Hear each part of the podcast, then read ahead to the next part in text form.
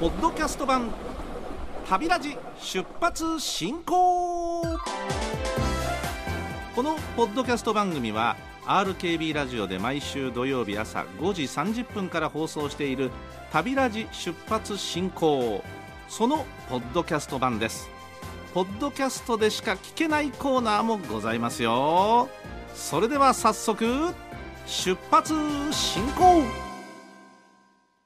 いつも通信ありがとうございます。大野城市からラジオネームひろくんえー、っと今回は IC カードについてまあ、この方いろんなことよく知ってますが、えーえー、気がつかされますよね。気づかされますよね。そうかと思って。えっとあ5月9日の放送でとか書いてありますが、えー、放送何回を迎えましたねなんてチェックしてますが本日ただいま584回目の放送をしております。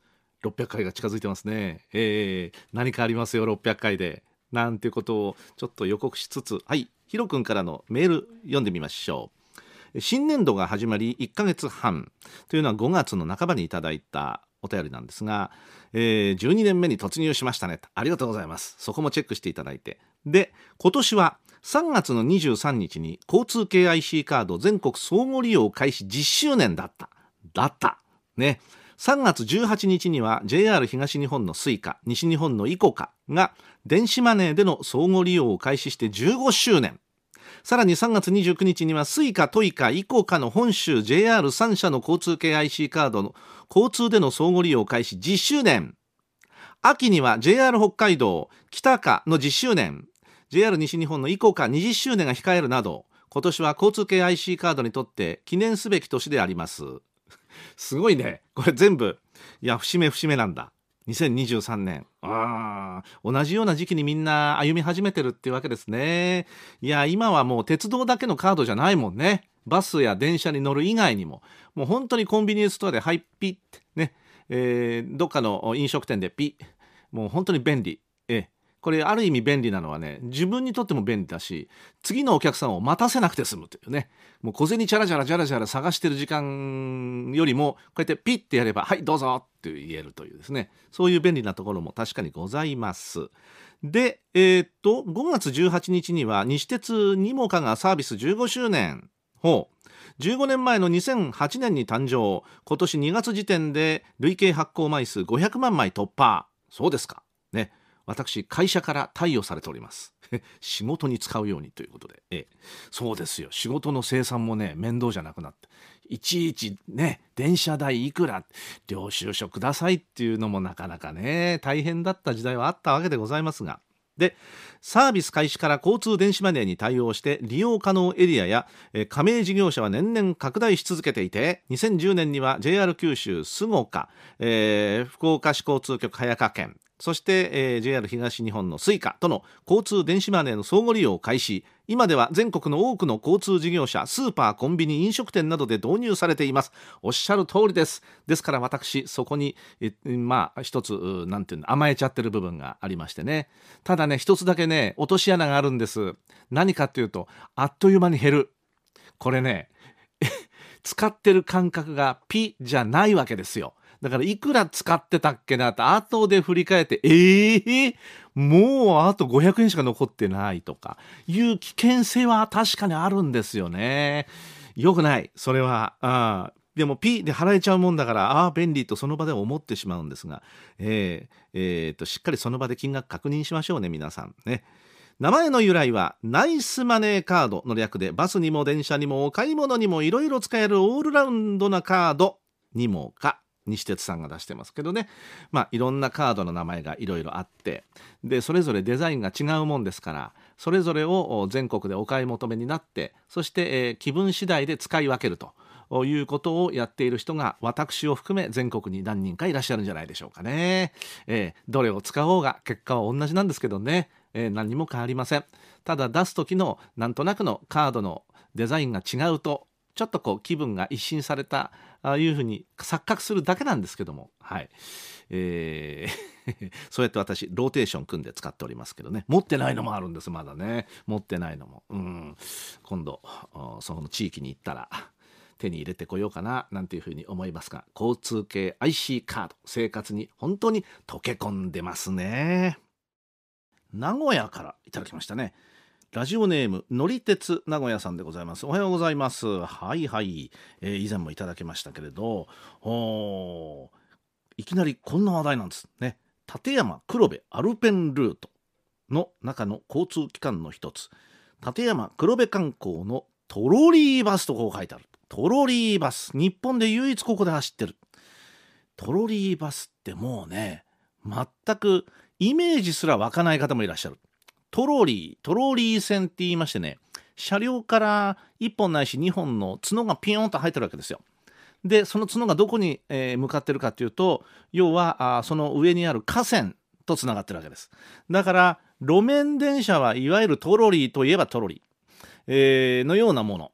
ただあれは河川と河川が触れ合っててるんですけども確かトロリーはね触れ合ってるっていうかそのうんまあ触れ合ってるんですけど、えー、その下だけしか走れないわけですねそのバスはね。だから鉄道線路の上を通るわけじゃないんだけどもタイヤがついてるバスなんだけど、えー、電力で走ってるわけです。えだから、えガソリンとかまあバスですからガソリンじゃないですね軽油ですよねじゃないよというわけで環境には当然優しいわけですが私は乗った記憶もないしそれから絵と絵じゃないな写真とか映像で見たことはありますけれどねでこの方、えー、ラジオネームが乗り鉄名古屋さんですが、まあ、私もあの親戚が名古屋にいたりしてで名古屋市営の当時のバスの絵はがきなんかをもらったことがありますがこれでトロリーバス時代の写真が何枚かそれに入ってるんですよ。へえこれ足してたんだっていうね。うん、えー、っと立山黒部観光トロリーバス2025年からは電気バスになる見通しが発表されましたトロリーバスはレールはないけれどえー、無機乗電車と言われる鉄道事業法に基づく鉄道ですと、れきとした。あ、鉄道、そうか。トロリーバス考えたことなかったけど。うん。で現在はこのトロリーバスは日本国内で唯一の路線。この路線が電気バスに転換されると日本国内からトロリーバス消滅ということになりそうです。ああそうか。あのもともと調べましたらトロリーバスって発祥はヨーロッパドイツだそうでありますけれどね。うん。まあ理屈では路面電車が走れるならそれは路面バスだって走れるだろうということでこれがトロリーバスなわけですよね。うん、でしかも先ほども言いましたように軽油いらないから電力で走るんで音も静かだし環境には優しいしむしろいいんじゃないかと思うのがあトロリーバスなんですがただ河川を張り巡らさなきゃいけないという手間は当然出てくるのでここがもう最大の難点ちゃ難点ですよね。うん。まあ、ここがちょっと、うん、なかなかあ進まないというか、うん、でこうも書いてある。この方、うんとバスシリーズでありますが同じくレールはないけれど案内機乗式鉄道に分類されるガイドウェイバスこれも名古屋で走ってるんですよ。日本で唯一営業されているのもえー、2028年をめどに案内機乗式で走行している区間を今日本国内でよく試験走行が行われている自動運転バスに変更する見通しですって。名古屋の北部ゆとりートラインっていうのが確かあって大曽根っていうところから構造寺まで走ってますが、えー、もう開業して20年以上が経ってます。ね。確か運転手さん、えー、ハンドル握らなくても自動的に進んでいくわけです。道の上を。ただバスです。バスです。うん。バスなんだけど自動的にこう進んでいくという、えー、そういうガイドウェイバスね。はあ。これも自動運転になっちゃう。なんか本当に未来のなんとかってやつが本当に実現していくんですね。どんどんね。日本で唯一のガイドウェイ式のバスの設備の更新にコストとか問題があるのではと私は思いますって書いてありますけども。うん。そうね。あの6月3日の放送で紹介していた DMV もうんぬんと書いてありまして。ああそうか、えー、軌道の上を走れるバスね。いろんな話題があるもんでございます。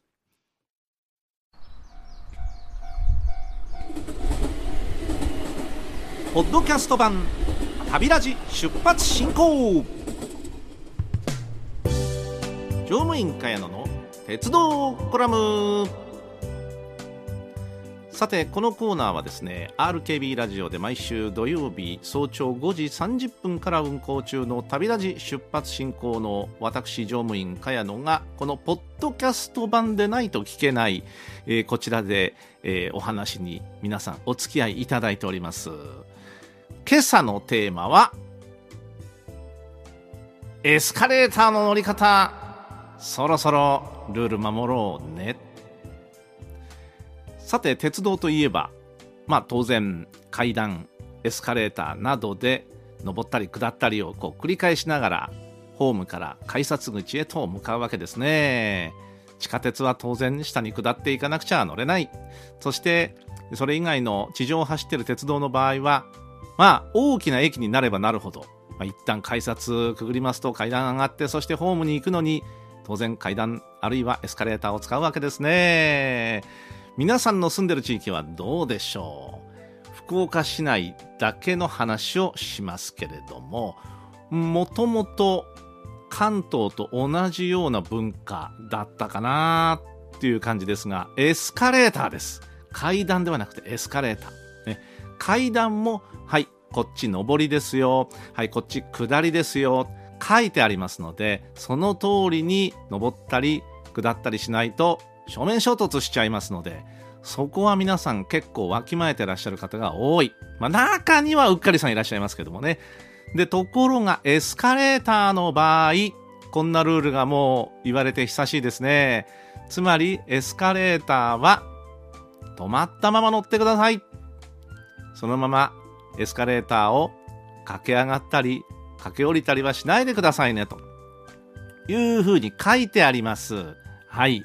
ご丁寧に書いてありあるんですが、だいぶ変わってきたかなというのが私の感覚なんですが、実際はどうでしょうね？どうでしょうか？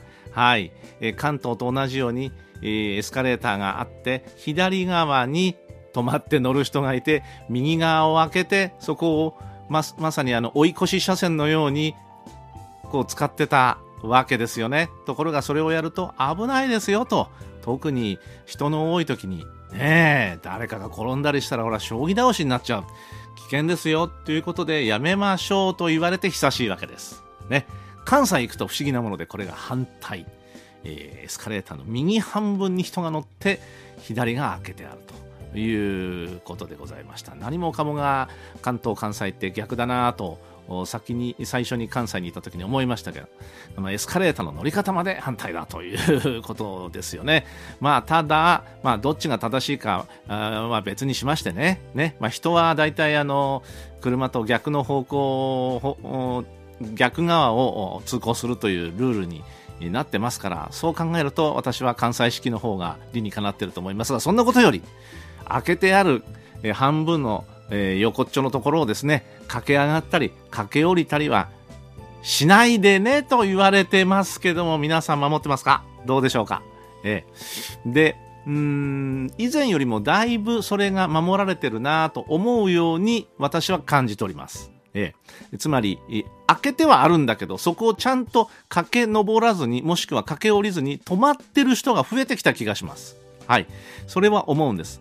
やっちゃいけないのは、その止まってる人をせっついて、おいおい、俺急いでんだから、ちょっとどいてくれないっていうようなことを言ったりとか、ええ、促したりとかはしないでくださいね。止まって乗ってる人が正しいんですから。正しいんですよ。ね。やっぱり危険防止、事故防止のために呼びかけていることでございますので、そこは一つマナーよくルールをきちっと、まだね、見てると100%守られてる感じには見えませんね。これはどうなんでしょう。で、これは駅に限らずのことなんでしょうけれども、やっぱり駅というのは、えー、通勤、通学のお客さんが朝夕のラッシュ集中しますから、えー、他の例えばね商業施設デパートなんかでも当然エスカレーターはあるわけでそこではあまり見られない光景なんです。やっぱりどうしてもエスカレーターの駅が一番このパターンになっちゃう。つまり急いでいる人のために道を開けるということから発想されたんでしょうけどもただただそれが危険を呼んでしまうということの方が、え、大きな問題でございますのでね。うん。いや人と人が折り重なるぐらいなんだというふうに思っちゃダメですよ。ええ。ほら大変危険です。大変危険ですので万が一を考えてそういうことはしないというマナーの、まあ、いい街福岡を目指してほしいなっていう私は思いますね。ですからこれが本当に100%もう本当に一人も駆け下りる、駆け上る人がいない。えー、そんな日も決して遠くはないと思います。ただこれは一人一人が心がけないといけませんのでね。急いでる人はでもね、いるよね。これはもう、ああ、早く行かないと遅刻しちゃうとか、ああ、ちょっと今日一本列車乗り遅れちゃったとか、うん、思いのほか列車が時間通りに着かなくって、えー、今日はいつもより何か時間がギリギリだとか、まあわかるんですけども、やっぱり事故になってしまっては元も子もございません。えー、そこをやっぱり大きく捉えるべきではなかろうかと思います。そして駅というのはね、やっぱりその町、その地域の玄関口でもありますね。今、まあ、だいぶあの、インバウンドで海外の方もまた戻っていらっしゃってってますよね。いろんなお国の言葉が聞こえます。あ、日本ってマナーいいな。安全な国だな。やっぱり皆さんに思ってほしいですもんね。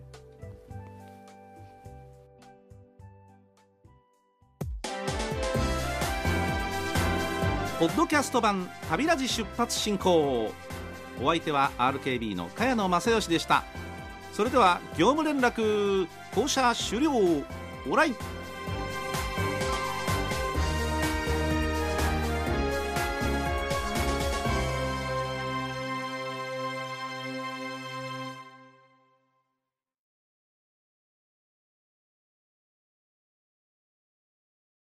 ここで Google ポッドキャストをご利用の方へお知らせです。